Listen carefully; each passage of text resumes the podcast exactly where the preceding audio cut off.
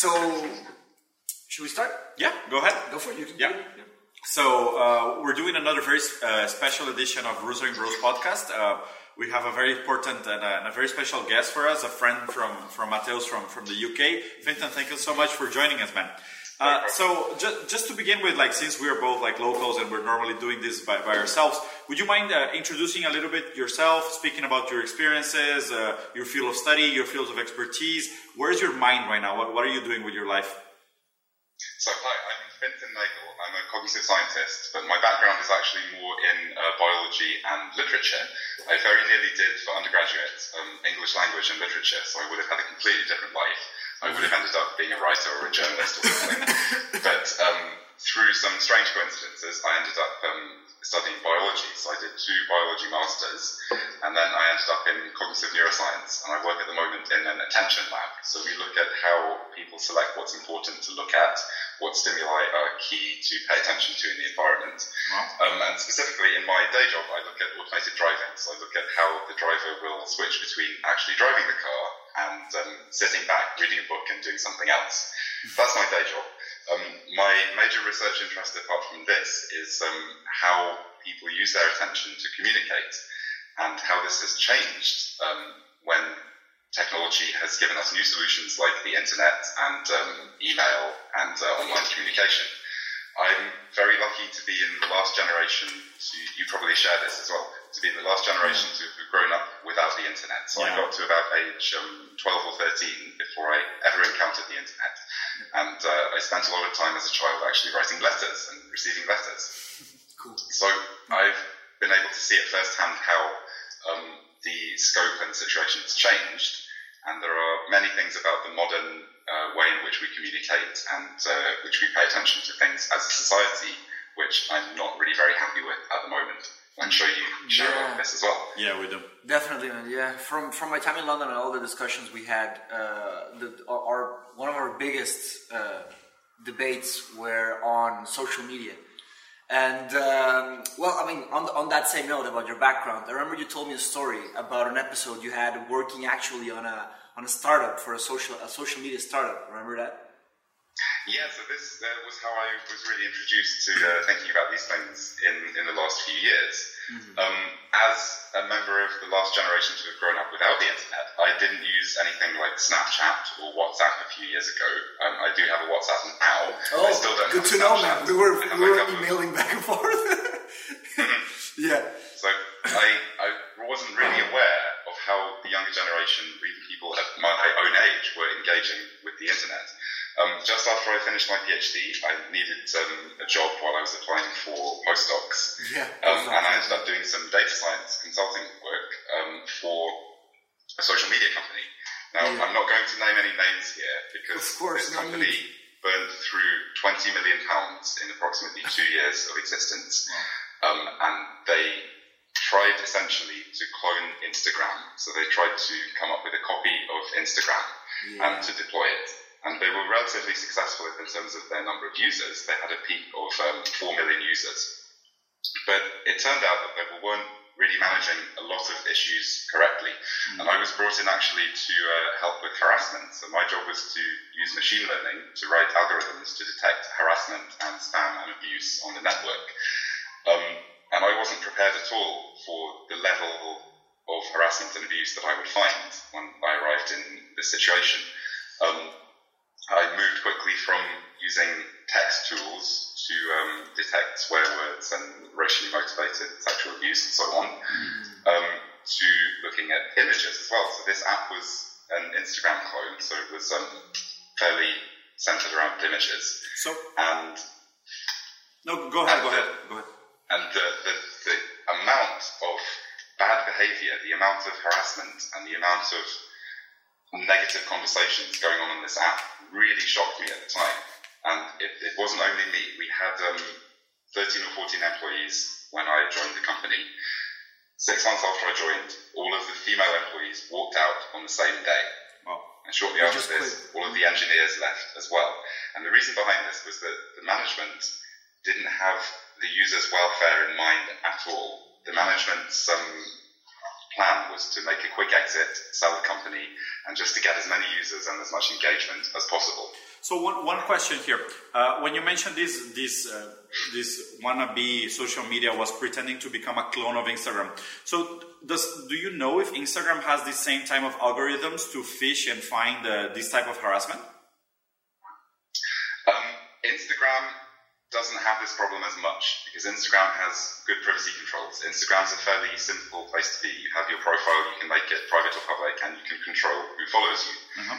Um, many other platforms don't have this type of control at all. And Right. um, the one that I worked with, they completely negated this. Their system was you would um, upload a short video, you press a button, and it would send it to 50 random users around the world. It was sent like randomly. you, Like, you can imagine the avenues that this Yeah, yeah, opens yeah. up for harassment. get Yeah, because it, it can be it can be yeah it can be so so easily misunderstood in the sense like you suddenly receive a video from a hot girl and you you pretend Yeah. there's an opening like or you're a little girl and you receive a, a video from an old creep. from an old like- clip yeah that- like it can go Exactly. bad it can go very is bad actually very young teenagers Yeah. Wow. meant for uploading pictures of your cat, pictures of wildlife, and so Wow. on.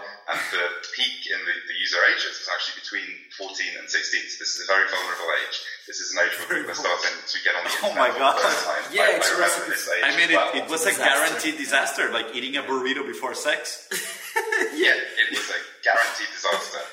oh my god that's so bad but you know like but but it seems like also almost like counterintuitive to human behavior like what were these people expecting Yeah, also like the, the, the creator was kind of a douchebag, right? Like he just had a bunch of he was I think he was rich uh, uh, from his family or something. He just got a bunch of money from a bunch of investors and just went on with it. Like he wasn't like a Yeah, probably he had like like he was saying it. He, he had like like an exit strategy.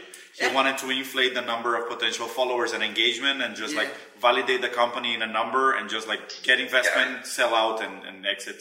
I have some sympathy for him actually because he had some problems with addiction. And Ah. addiction, really, if I have to sum up in one word the Yeah. issues we're having with social media these days, it's, Is it's addiction. addiction. Yeah. Um, in this case, addiction was used to keep users on the app and to get them using the app.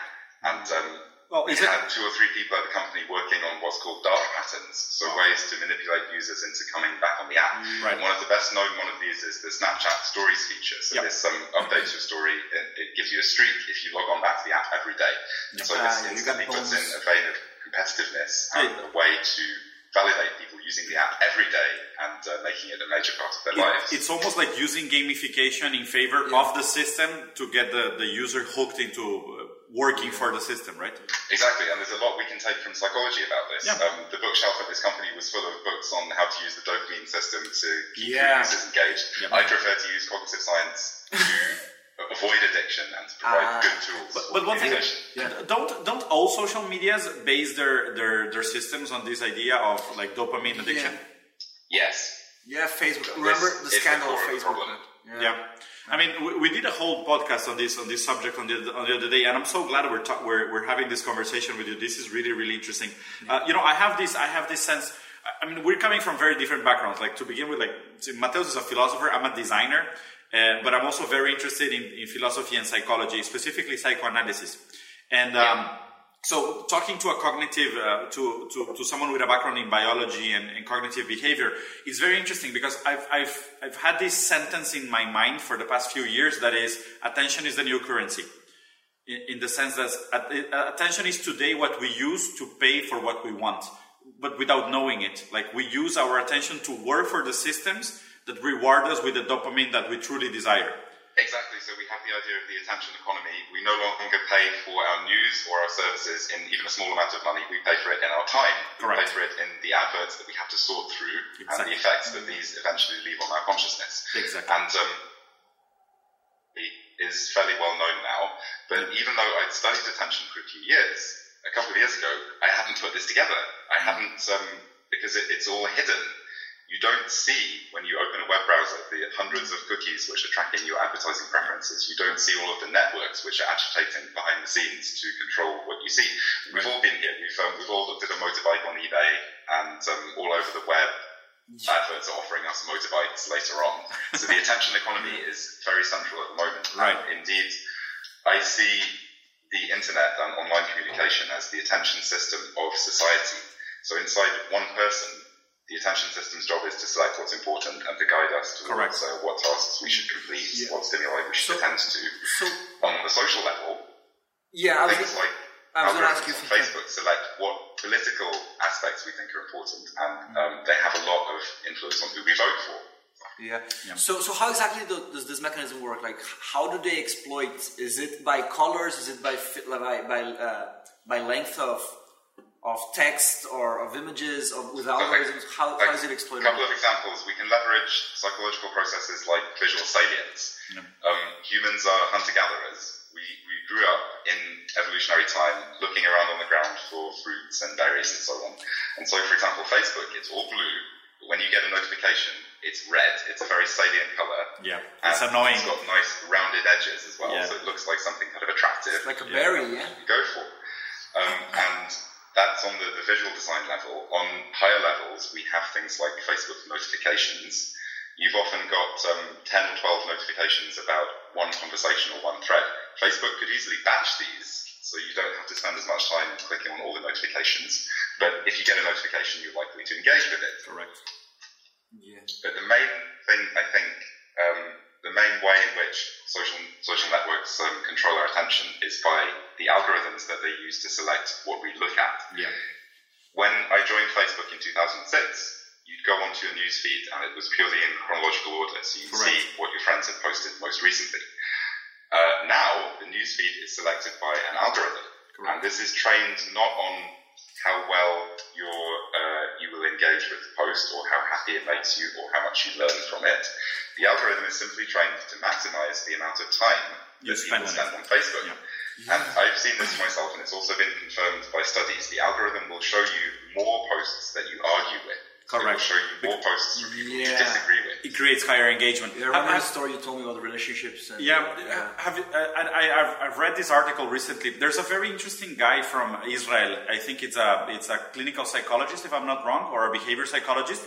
That he's defending a thesis that uh, currently there's a 30% increase in anxiety and depression related to the addictive use of social media especially in young people. And he's dividing. Yes, I, I, could go on for about half an hour with statistics like this. I've, yeah. I've done a couple of 90 minute talks, and uh, at the first one, actually, the audience was starting to look a bit depressed after the first 45 yeah. minutes. But I think it's important. So but, yeah. but, but, this is, but, media harms people. But this I'll is just important. give you a couple, um, just yeah. for illustrative purposes. Go ahead. Instagram is the most harmful um, platform because it's so more visual and it's associated with much more um, body image problems, anorexia, um, feelings of uh, visual inferiority, for example. Yeah. Mm-hmm. Um, this is the first year where teenagers say they prefer to meet someone new online than in real life, and um, teenagers who use social media for more than four hours a day, they're much, much more likely to have issues like depression or to have mental health problems. Mm-hmm. And the most, um,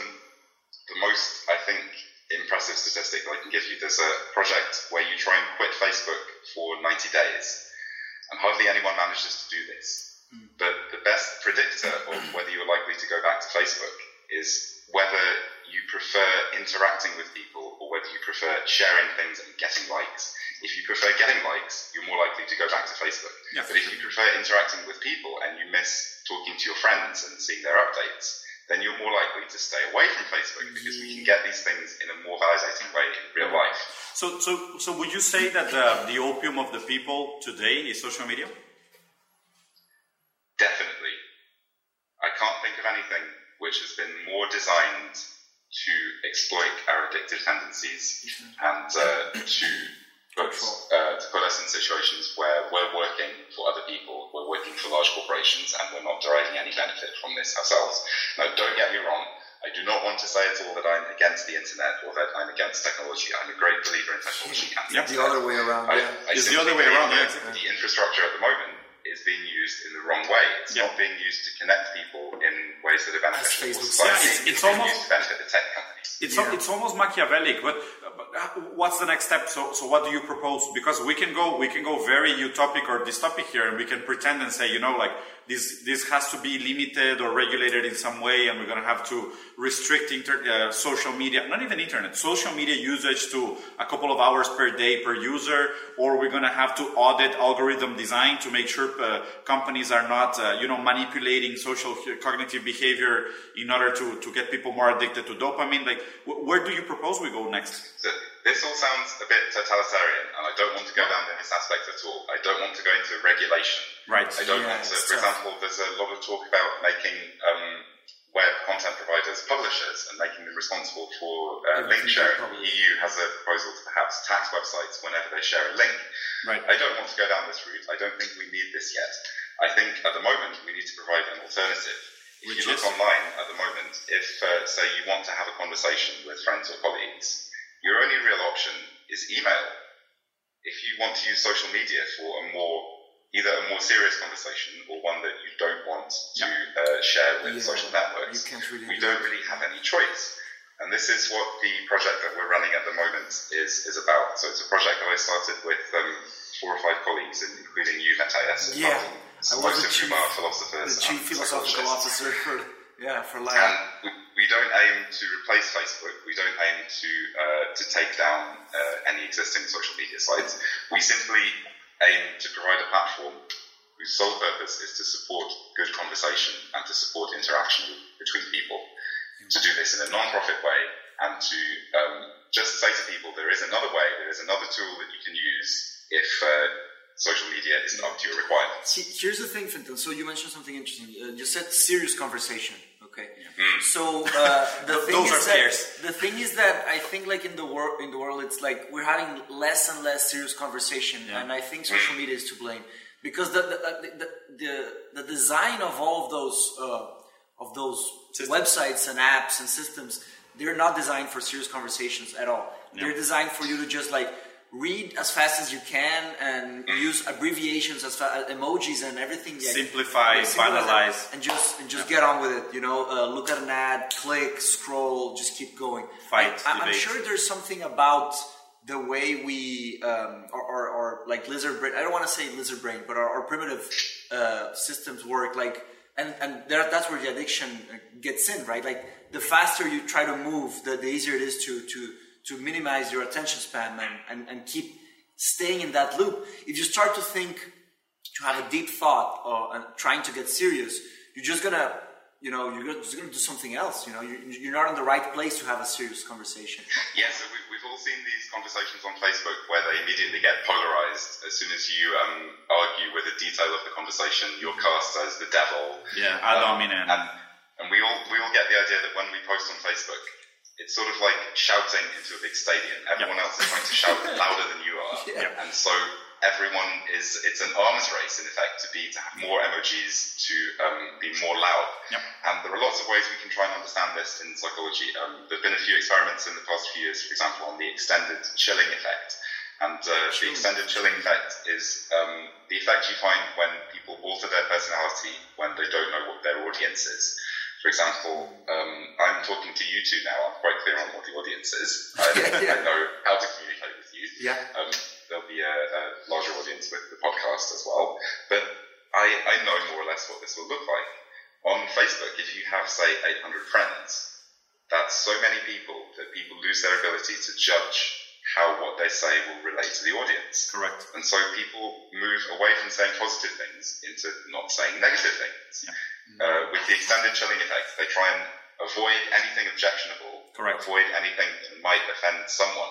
Yeah. And if you have an audience of 800, it's very hard to do that.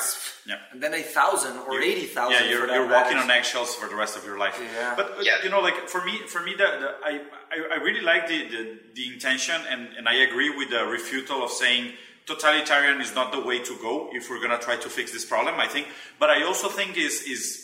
And, and I agree with you. I'm saying this uh, in the same point of view as the, as the one I think you have, which is a little bit utopian in saying that we expect people to reach uh, a new level of, of based conversations, of, uh, of, you know, a new level of illustration, a new level of depth, where we go back to having meaningful conversations, which for me, it's almost counterintuitive culturally.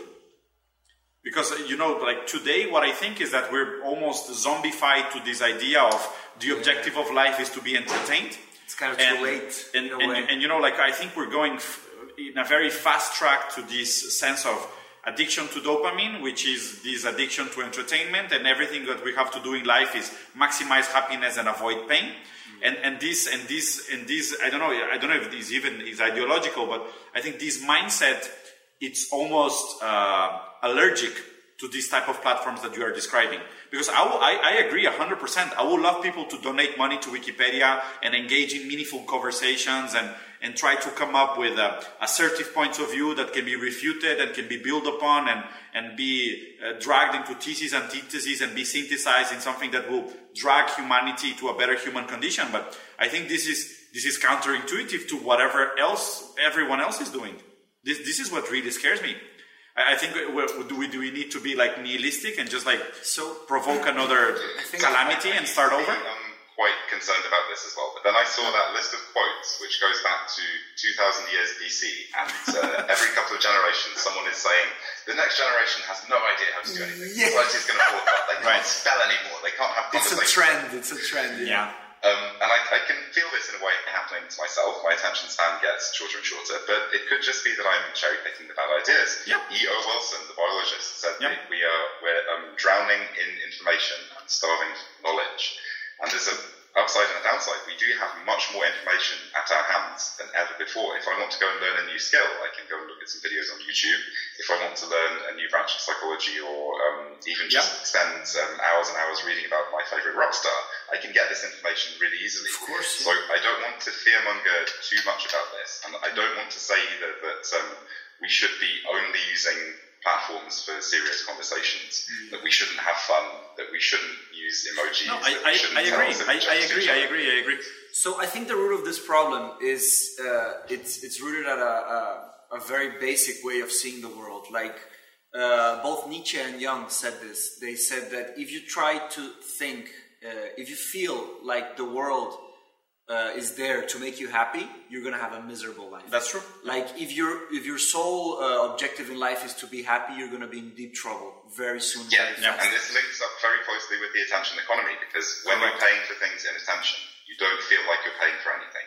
You feel like you're getting something free. And, Yes, uh, that's very dangerous. Yes, yeah. And when everyone has to get something free, then someone is definitely paying in some way. A really good example of this is on Facebook. All of the comments are folded up until you, you click on um, to open them. And this is because there's just not enough bandwidth. There are, um, if, say you have 200 friends, all of your comments can't possibly show, be shown to a significant proportion of your friends. So a lot have to be hidden.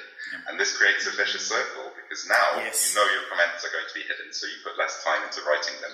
You'll feel uh, worse if they're not attended to. And so our commitment is just spiraling away. Yeah. Um, and this is because we think we can get something free. And we don't realize that we're actually paying for it in We're working, of long-term yeah. effects like addiction. Yeah, I, I told I told Diego the other day, like people don't realize that they are working for Facebook, they are Yeah. working for Instagram, Yeah. they are working Yeah, for for sure. Twitter. I mean, there, this is a Yeah. very, this is a very this is a very old joke. I mean, like the, the, the little pigs are talking amongst themselves in the farm, and they're saying, "Wow, they treat us so nice, and they give us food, and we can roll in mud all day long, and this is so much fun." And then by the end of the month, you're gonna become bacon. They become It's- bacon, You know, like if, if you're not if you're not paying for something, you're probably the product.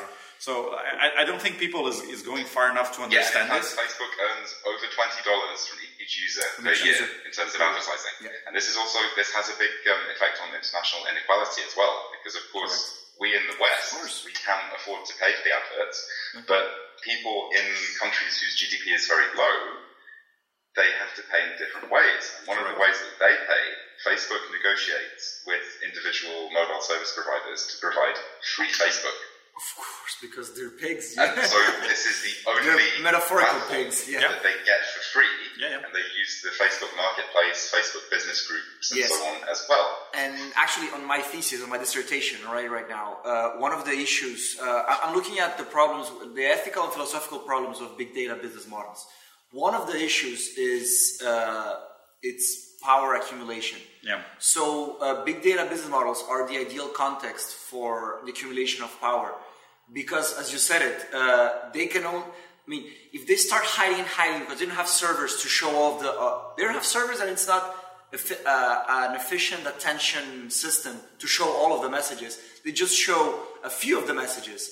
So what happens with with with uh, with people that want to show some of their content or power, and it just becomes a spiral for the yeah. you know it's kind of a Pareto distribution. Yeah, it becomes it becomes Pareto yeah. very quickly, like yeah. in a very narrow way. So that's one thing. The other thing is that it's the concept of that that algorithms are black boxes. That that seriously worries me. Not because they're going to become sentient. I'm not really the guy that worries about them becoming alive we can talk about that in our in our, in our, in I'm not podcast. too concerned about that either. Yeah, we've, we've spoken about this.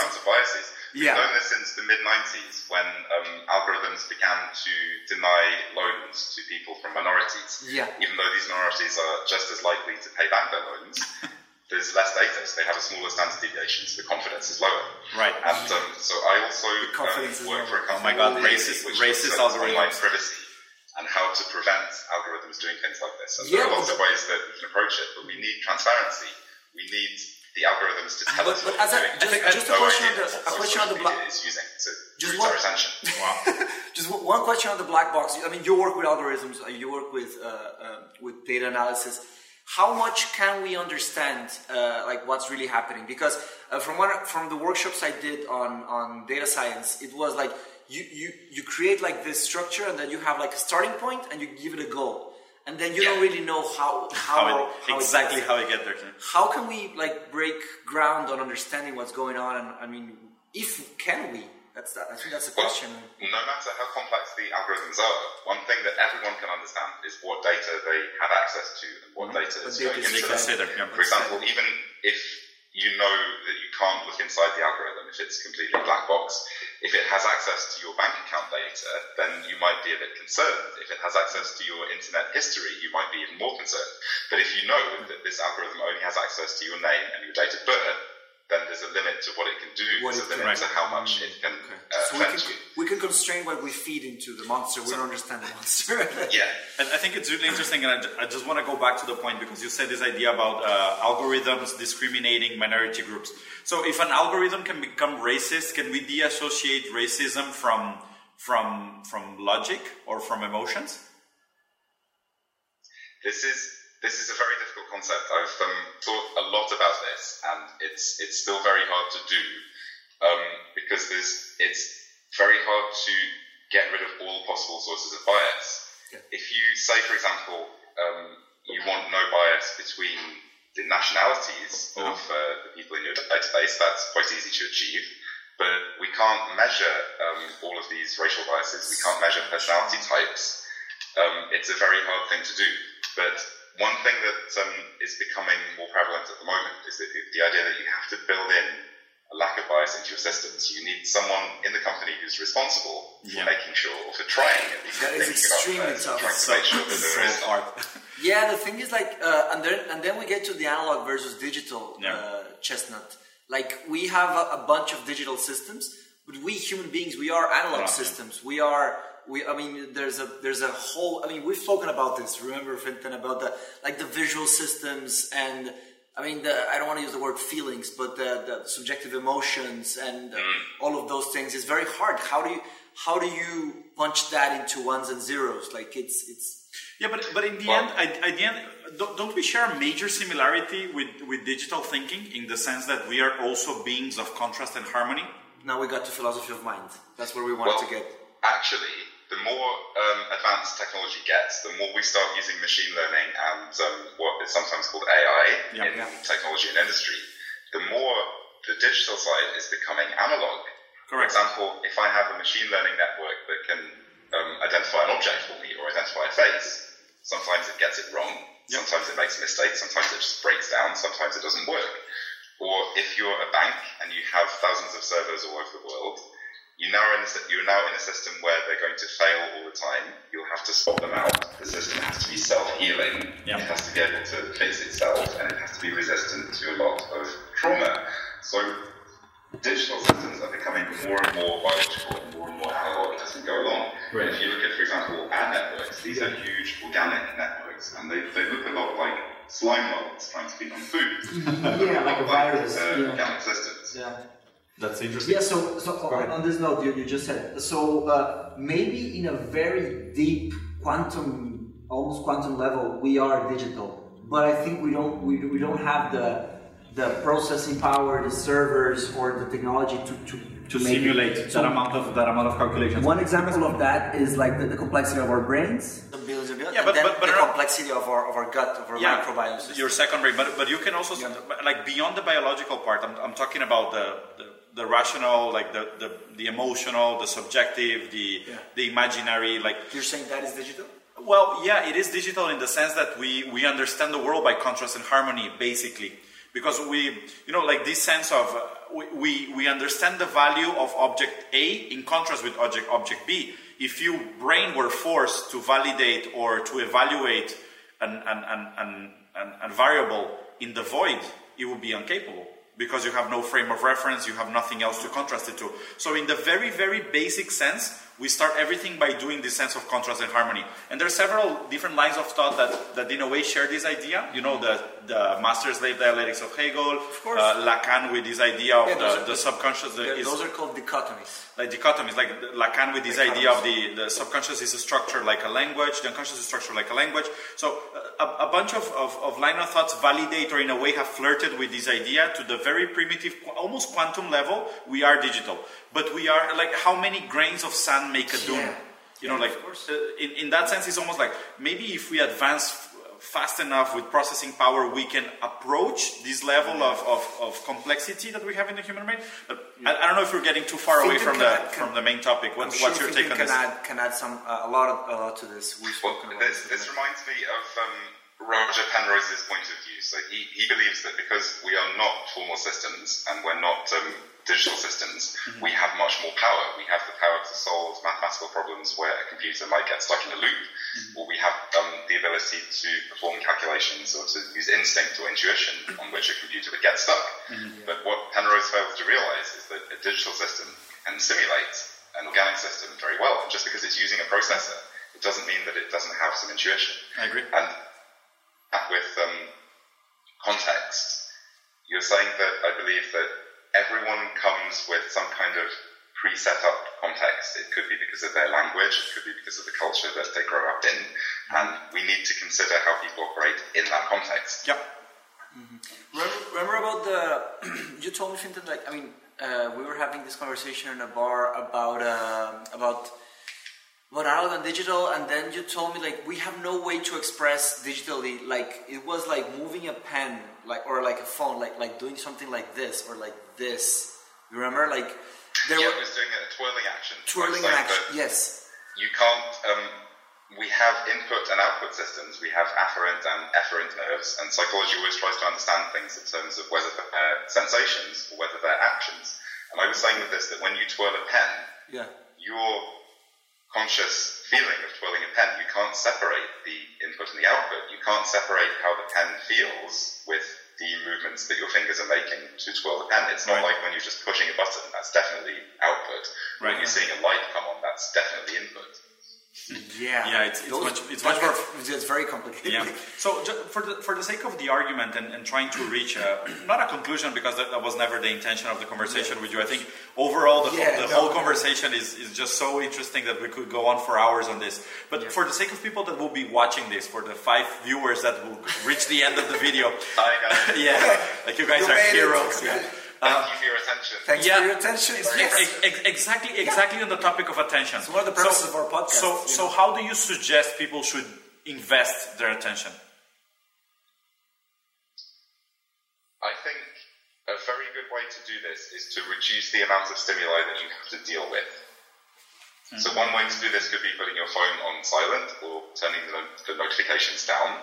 One way could be unsubscribing yourself from many emails or turning the notifications off on, on platforms. Right. Um, and this goes along with increasing the time that you spend doing one thing. The more you spend a long, sustained period of time attending to one thing, the more your brain is exercised, the more you're able to concentrate mm-hmm. in the future. Mm-hmm. Um, and I've seen this very well recently. I used to, over the last few months, I've just been reading books on the tube. So for maybe an hour a day in kind of fragmented uh, 15 minute slots on the tube. Yeah, have to switch. And um, when I actually sat down at home over the Christmas holidays, I found myself looking up automatically at the end of each page. Every about 15 something else. yeah, but yeah. after the end of the holidays, where I'd spent some more time reading for a couple of hours, I was much more able to concentrate. And because there's a huge task switching cost. Whenever you change tasks, Task whenever you switch to a new Your tab, brain has change to adapt. applications, Yeah. There's a bit of wasted time. It's kind of a Right. muscle, man. You have to. Yeah, it's, it's almost like you- you're like you're eating and then you stand up to do another exercise. You, Your whole body has to adapt to this new activity. So Yeah. in, term, in terms of it properly investing your attention, you think we have to first streamline the amount of uh, stimuli we receive by switching off, choosing, uh, managing in a way. That, that's very interesting. You know, one of my theses for for uh, for for for this year is the idea of content curating. And, Yeah. and I think in a sense, like we have reached a point where suddenly the, the amount of things that we can do is just impossible, is infallible. You know, it, there's no Yeah. way Yeah. that we can that we can even approach a level of understanding or processing everything that is Like when I presented to us. From Yorkshire to London. In Yorkshire, you have to actively search out things to do. You have to go and look up content Yeah. to go to and so Yeah, on. and In London- London, so much things just on. happen. Yeah, you- no. Yeah, you have to say no to things. Yeah, you have exactly. choose, And I think in, in this age of, of omnipresence and omnipotence, where we have access, we have this fake idea of access to everything. It's just like overwhelming. So my idea is that in a way we're going to find this next generation of curators. And I wanted to, to, to have your take on this. What do you think about this new age of uh, digital celebritism? You know, like uh, influencers, professionals, and uh, all these uh, this bubble, this These inflation, figures, yeah. this, this idea of inflation, of accumulation of, of So attention. It's, it's, it's good and beneficial in one way because this is like when in the 90s the internet brought us the chance to publish, to publish on an individual level, which people could never do before. Correct. And now people on an individual level, they have the chance to get a following and a lot of them are doing really good things. Um, there are many channels on YouTube where um, they have millions and millions of viewers and they're teaching people new skills, Correct, they're looking into yeah. science, they're, they're looking into music. They're teaching a lot of stuff. Um, yeah. So I think this is overall a good trend, but of course there are some negative aspects. There's um, the the idea that um, you can waste a few years of your life being an Instagram celebrity, and then um, you might lose your following and you won't have any skills. Right. And there's also the fact what celebrities have to go through in terms of mental health issues because of their celebrity. Yeah. We've had, um, for example, um, several celebrities recently have quit Instagram, have quit Twitter, because they had to put up with a, a massive amount of abuse and uh, traumatic messages, and it was making them feel bad about themselves. So, e- and even if you're a minor celebrity now, especially if you're a minority, or you're a woman, or you're not white, then you're going to put up with a fantastic amount of harassment and abuse Yep. on whatever online platforms you um, you choose to use, because there are none that give you tools to prevent this. So, so do you think this is a So overall, I think I think celebrity is definitely changing. Um, I think it's probably good to have more medium level celebrities rather than um, a few Massive. hundred A-listers who Right. accumulate far too much money, perhaps. Um, but we do have to consider more. the effect this is having, especially on young people and on the mental health of uh, people who get famous as well. Yeah. So do you think this is bound to go away? Do you think this is bound to fade out? No, because humans are, we've been called hypersocial animals. We love to communicate. We love to get to know each other. We love to argue. We love to fight. We love to discuss things. We love it. And we love to look up to people and Yeah. to have, um, to have celebrities and to have fans. Right. So I don't think any of this is going away. I do hope, however, that we'll manage to modulate these developments in a more positive way. That we'll manage to, um, to change the system so that the people who are deriving the benefit are the celebrities and their fans, Yeah. rather than the people who are running the company Yeah. that uh, Sponsors- uses these sponsors the story. and in fact helps them. YouTube, for example, will train vloggers on how to get more engagement in their videos, um, how to get more fans, and so on.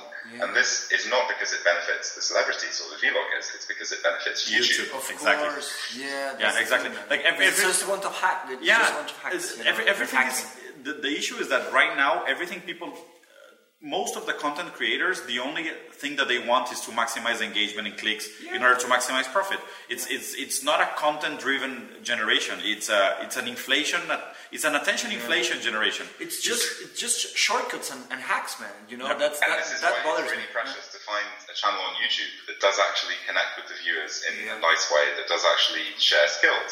I saw a channel recently, for example, it's um, a young teenager who lives on a narrow boat on a, a, canal. For our international viewers, this is one of those long canal boats where yeah. you yeah. live on.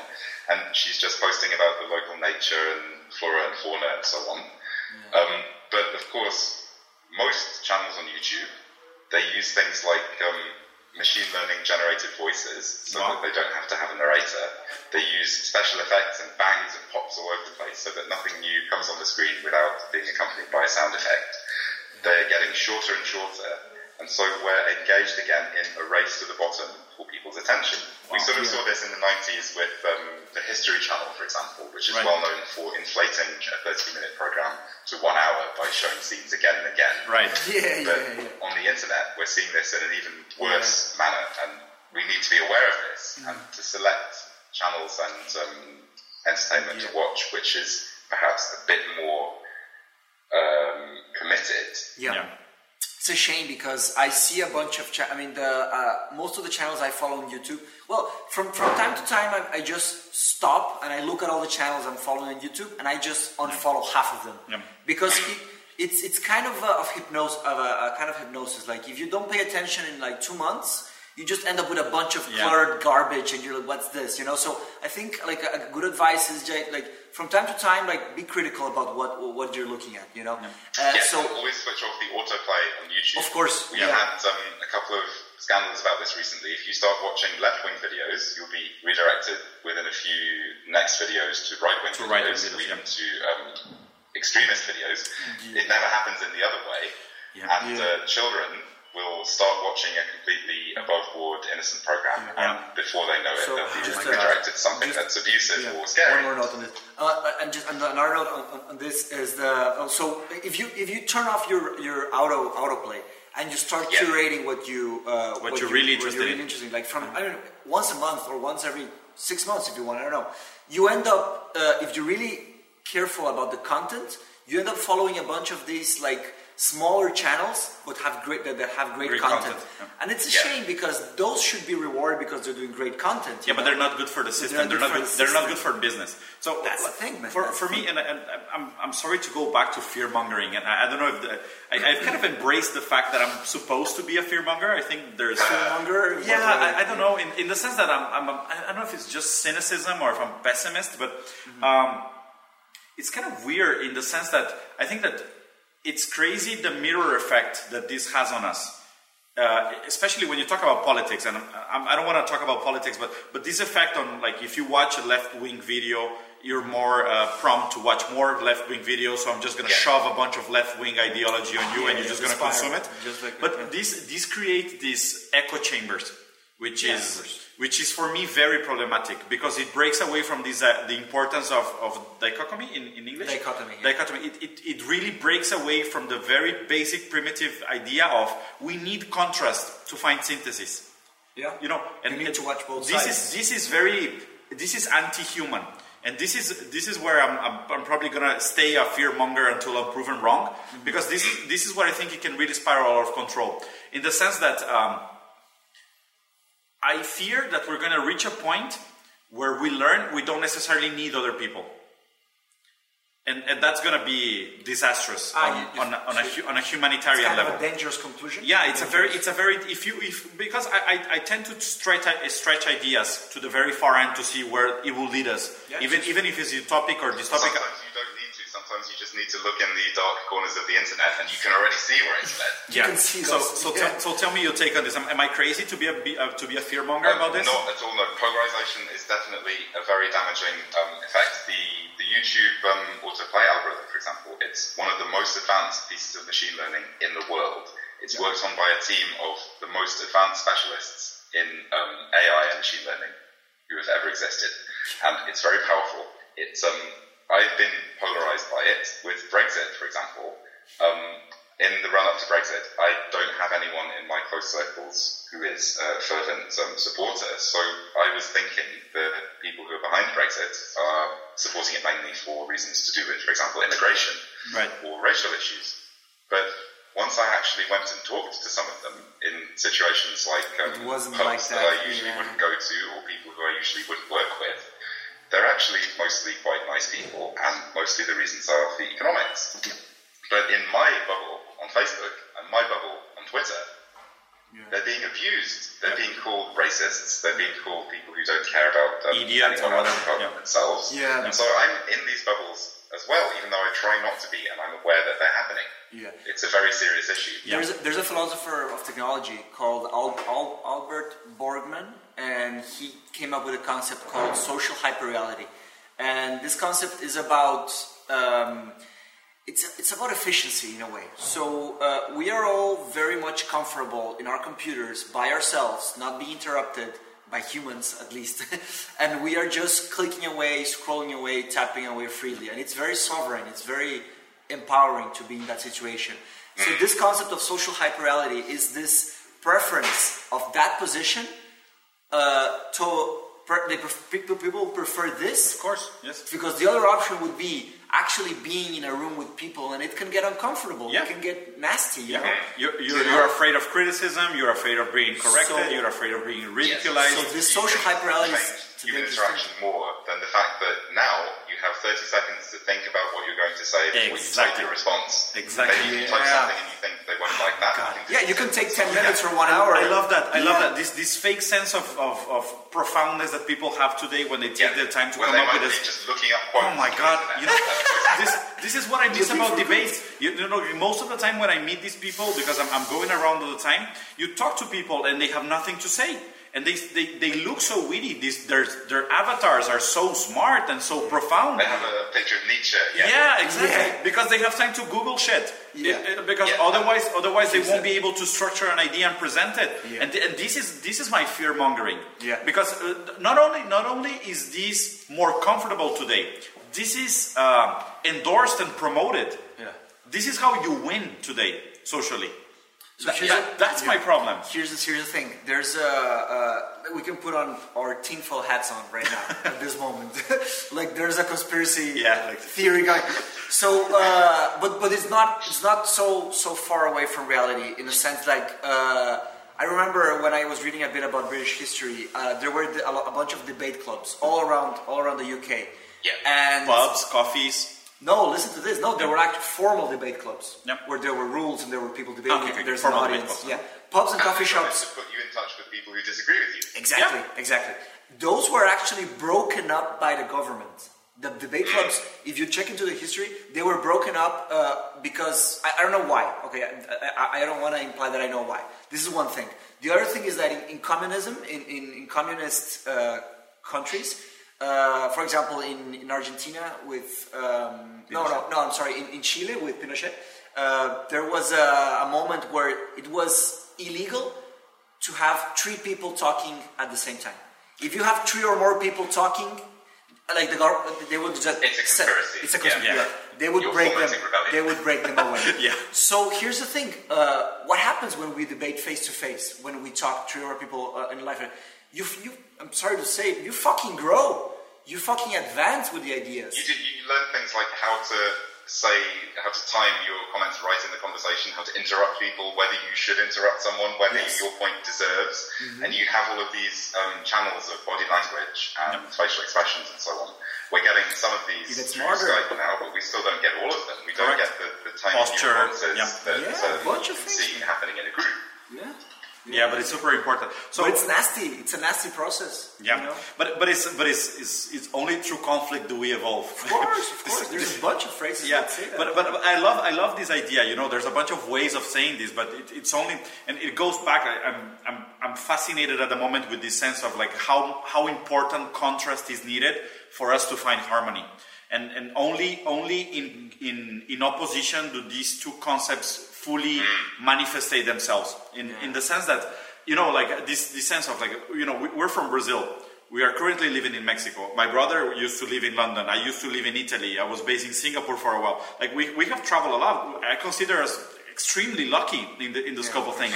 We have been exposed to, a lot of contrast. so many so much contrast. And, Yeah, you yeah. and it's and it's We, we are definitely in the top 5% of the population of the world. I- I think- I think- we've been lucky to experience, both in our, the, the critical thinking, Yeah. which Yeah. we've been trained, and the bits of the world that we get to see. And it's important to realize that hardly anyone has this level of opportunity. Yeah. But nearly everyone is connected to the internet, and we need to find a way to use the internet and the web to Correct. bring Good these point. opportunities to people. Good Correct, but, but but the way I think it is also that it, it almost it's almost like social media plays a wrong placebo effect on people, giving them a false sense of, of globalization when there is none. You know, Exactly. that- when you receive when you receive a like, for example, you imagine you go, oh, I I feel this as well. I, I feel a little surge of happiness when Yeah, someone and likes. surge of happiness, It was it, aka You feel, like, you feel like someone is actually feeling a real emotion to you, but they're probably just sitting on a train. Just Oh my god! It, it button. Yeah, was it was it was a cat walking on a keyboard. I mean, it means it means nothing, and and that's why I mean I'm.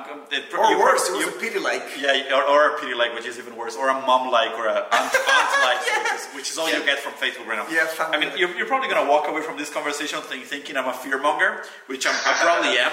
But tha- that's what that's why I'm so um, I'm so radical with these with these ideas that um, either we need to hit rock bottom in order to to to, to be awakened, maybe or or we need to be uh, more radical to the way we try to approach solution making because I, I, I don't think I don't think we can tread lightly into this. Yeah, I, I, I think treading lightly into into what is something that is already being proven to be very catastrophical. I mean, uh, uh, take take take this metaphor. If any drug launched by any pharmaceutical company in the world had a side effect of increasing anxiety and depression by 30%, what will happen to that drug? It was go off market. Not even released. I, I don't. I don't understand. I don't understand how social media uh, and Can get away fangs, with those fangs can get away with The these fags, yeah. vicious, you know, Machiavellic algorithms with no repercussion. Yeah, and we- we call it great business, and we and we fucking idolatrize these people. Yeah, so yeah, some people call them the Four Horsemen. Uh, some people call them the Big Four. We call them fags. It's Facebook, Apple, Amazon, and Google. You know? Yeah. Yeah.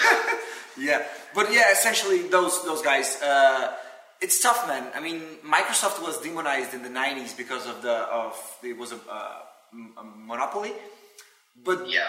you know, and the thing is that I, I was watching a podcast. I was listening to a podcast from. It's called Recode Decode. It's uh, I don't know. I don't know her name. Uh, I think it's Reid Hoffman. She interviews a bunch of tech people, and uh, she was comparing what Microsoft did in the '90s to what Facebook, Apple, Amazon, and Google are doing today. Yep. And it's. I mean, it's completely a, a different It's league. nothing, yeah. It's, It's it's, a it's trillion Although dollar Microsoft did companies. get a monopoly, they still introduced um, computing technology into the homes of Yeah. millions, Yep. Yeah. and they didn't try and step on interpersonal interaction. Yeah. They didn't try and look into discourse. They didn't Yes. try and control conversation or debate. They just looked at the relationship between you and the computer. Correct. And Of course, the- they laid the groundwork for and the other companies thing- to come along and set up social networks and so on. Yeah. But I still believe that uh, Microsoft is overall it's it's not such an evil force. No, force. yeah. But we're still in the wild, wild west of the web and the internet at the moment. Yeah. And it the other seems thing, to be moving very fast, but it's only been up and usable by the, the layman for about 10 or 15 years. It's true. Yeah. It's And I have a lot of faith that things will improve. yeah, yeah, me too. I, I, I'll take your you can look optimism. Stack Overflow, you can look at Wikipedia. These are platforms where people put hours and hours and hours of of their time into doing something that's beneficial for everyone. So there's Yeah. already inspiration. I, I agree. I, I, I, I, I will take the. I will balance. I will contrast my pessimism and fear mongering with your optimism. And you're probably much more educated in the topic than. Than I am so this conversation really gives me like a very positive vibe of hope that uh, that there are very decent, smart people like yourself working on on, on, on this. And we're probably going to reach a much better point at some point in life. And, and I want to I want to take this opportunity to probably wrap it up and like offer Sure, you sure. offer the Yeah. opportunity for some sense of conclusion. I was going to open up a bunch of more yeah, questions. we're reaching an hour and we're probably not going to stop. But let, let this be an open invitation for people to actually engage in proper debate.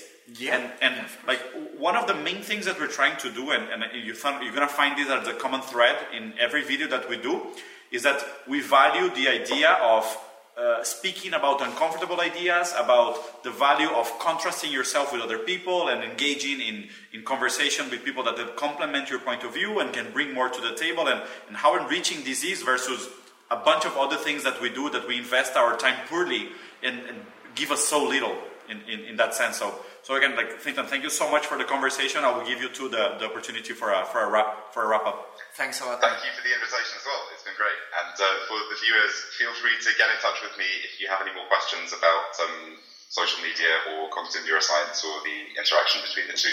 I'm very happy to uh, to engage. Yeah, cool. uh, for me, I, I would just like to add that we, we're gonna add also the link for for Lyra, for Hello Lyra, for people to understand like the values and, Yeah, so how if, you do if you things. think it would be a good idea, we can start a uh, conversation that we can link out to the viewers Sure. as well, so they can um, perhaps follow up there afterwards. yeah, that'd, be, yeah, that'd be awesome. Yeah. Yeah, yeah. Uh, so a way uh, Lara is, is is bringing people to understand how they work is by like getting good topics. Like we, we, we spoke about making making a thread about Game of Thrones, remember? And just like getting a bunch of like very professionals, like people that really love and know the books. Yeah. And then people that watch the series and then just debate it out. You know, talk in a, in a cool in a cool place to debate. You Yeah. know, not like in a I don't know. I mean, I don't know. Yeah. You know, like randomly ranting on the web. You know. But yeah, that would be an idea. We could, we could, we can do that. You know, like, That's cool. Fintan, again, thank you so much for the time, for the conversation. We really, really appreciate it. It was a pleasure, man. yeah. Thank you as well, both. Have Yeah. a good evening, and I'll see you around. Thank you so much, man. Take Take care. See you. Cheers. Bye-bye. Bye. Bye bye.